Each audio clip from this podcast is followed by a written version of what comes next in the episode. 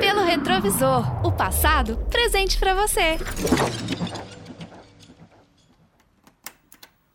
Jean-Luc Lumet, um bancário de 30 anos residente de Versailles, na França, senta-se em frente ao teclado e começa a digitar.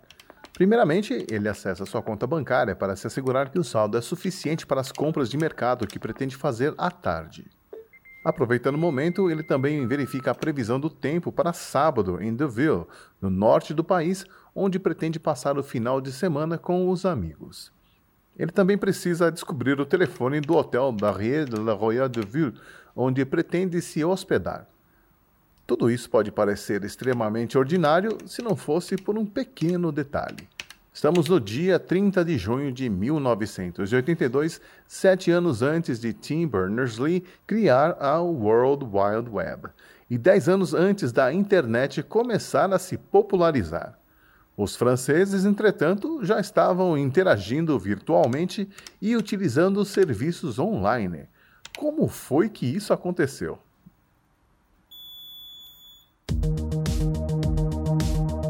Eu sou o Xi e você está ouvindo Pelo Retrovisor, o podcast da família 80 Watts que conta as histórias dos fatos marcantes dos anos 80 que ajudaram a formar o mundo de hoje. Nesta edição, nós vamos relembrar a história da Teletel e o Minitel, componentes do serviço francês precursor da internet como conhecemos hoje em dia.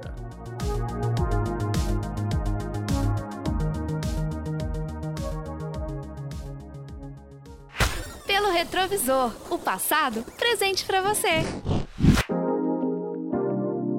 França, final dos anos 70. Na área de telecomunicações, a nação se encontrava muito atrasada e a fama de ter a pior rede telefônica entre os países desenvolvidos era motivo de vergonha entre os franceses. O então presidente francês Valéry Giscard d'Estaing, no cargo desde 1974, pretendia mudar isso. Após ler um relatório dos pesquisadores franceses Simon Norat e Alain Mink, chamado A Computadorização da Sociedade, ele decidiu seguir as recomendações dadas, ampliando a malha telefônica e preparando o terreno para criar uma rede de serviços interativos para a população. Tamanho investimento na informática também era justificado pelo temor da concorrência com os Estados Unidos, que produziam todos os computadores usados na França até então.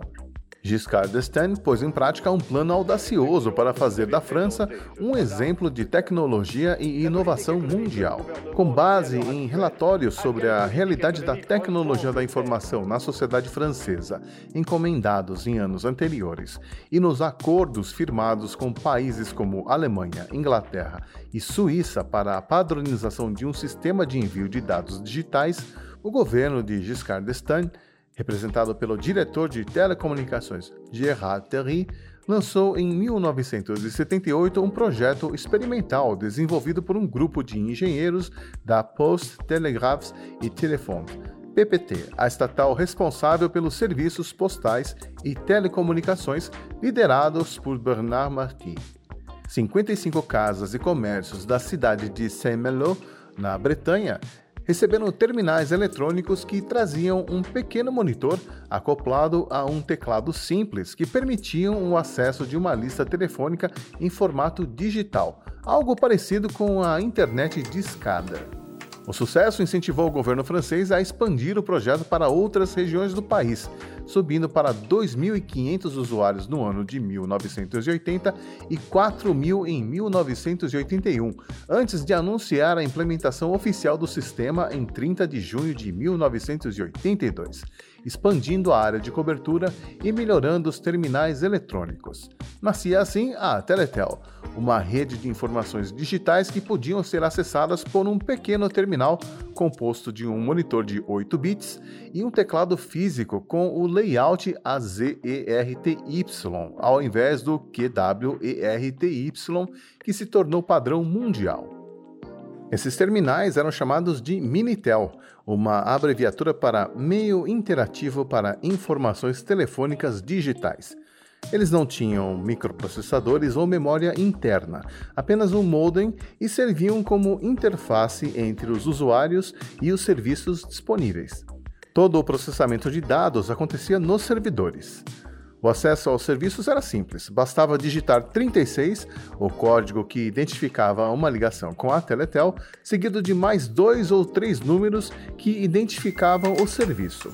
Por exemplo, 3611 era o código da lista telefônica. Inicialmente, o Minitel substituiu a lista telefônica e as páginas amarelas. Você, ouvinte mais jovem, talvez não saiba, mas antigamente todos os números telefônicos residenciais de uma cidade eram organizados em ordem alfabética pelos sobrenomes, seguidos dos nomes dos assinantes, em um livro grosso que era distribuído para todos os moradores de forma gratuita. E as páginas amarelas seguiam a mesma ideia, mas voltadas apenas para os telefones comerciais, divididos por ramo de negócio ou serviço. Pode parecer pouco, mas o governo francês economizou 500 milhões de francos por ano apenas por não ter mais que imprimir e distribuir essas listas telefônicas. Os Minitéis também eram fornecidos de forma gratuita pelo governo aos usuários, o que atraiu milhares de pessoas a solicitarem um terminal desses para suas residências elas tinham apenas que pagar de acordo com o uso, assim como pagavam por ligações telefônicas. O custo de implementação da Teletel e a distribuição dos terminais Minitel custou ao governo francês cerca de 8 bilhões de francos nos primeiros oito anos do projeto. Com tamanho investimento, havia a necessidade de gerar lucro, e por conta disso, em pouco tempo começaram a surgir novos serviços e os usuários puderam começar a verificar a previsão do tempo, consultar as ações na bolsa, receber mensagens de texto, fazer reservas em trens e compras em lojas, passar o tempo jogando videogames, comprar produtos e serviços diversos, verificar notas na escola e até mesmo acessar salas de bate-papo adulto. Voulez passer une commande Laissez-moi faire. Euh, quel rayon Avec ou sans manche Taille 36 ou 38 Et voilà, tout y est. Pour passer vos commandes, faites-le en Minitel. O sucesso foi tão grande que os 4 mil terminais Minitel distribuídos gratuitamente em 1980 logo se multiplicaram e em 1985 um milhão de residências e comércios faziam parte da rede. Em 1994, esse número saltou para 6 milhões de terminais e o Minitel se tornou um eletrônico indispensável nos lares franceses, com uma oferta de mais de 25 mil serviços, gerando um lucro para a France Telecom estimado em 6 bilhões de francos por ano, o equivalente a quase 1 bilhão e meio de euros em valores atualizados. O sucesso da empreitada francesa motivou outros países a tentarem algo parecido.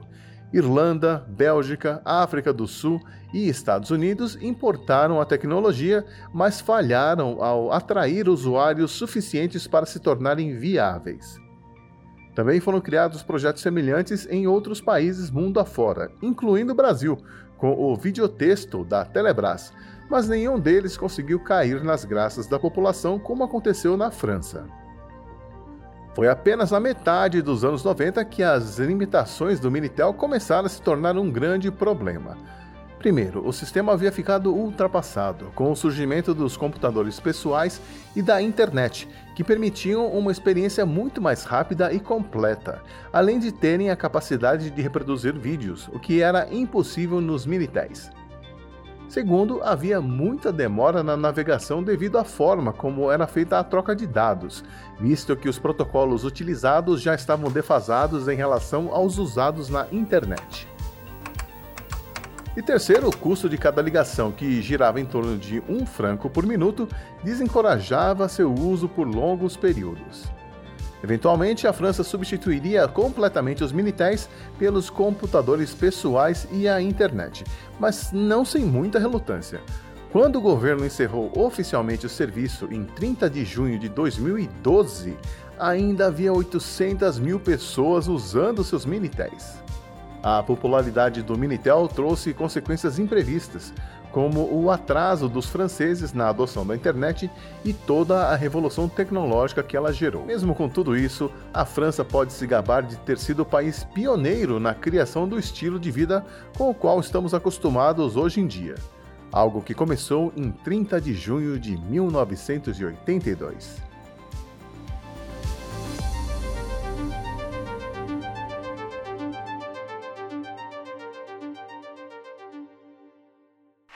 Pelo retrovisor, o passado presente para você.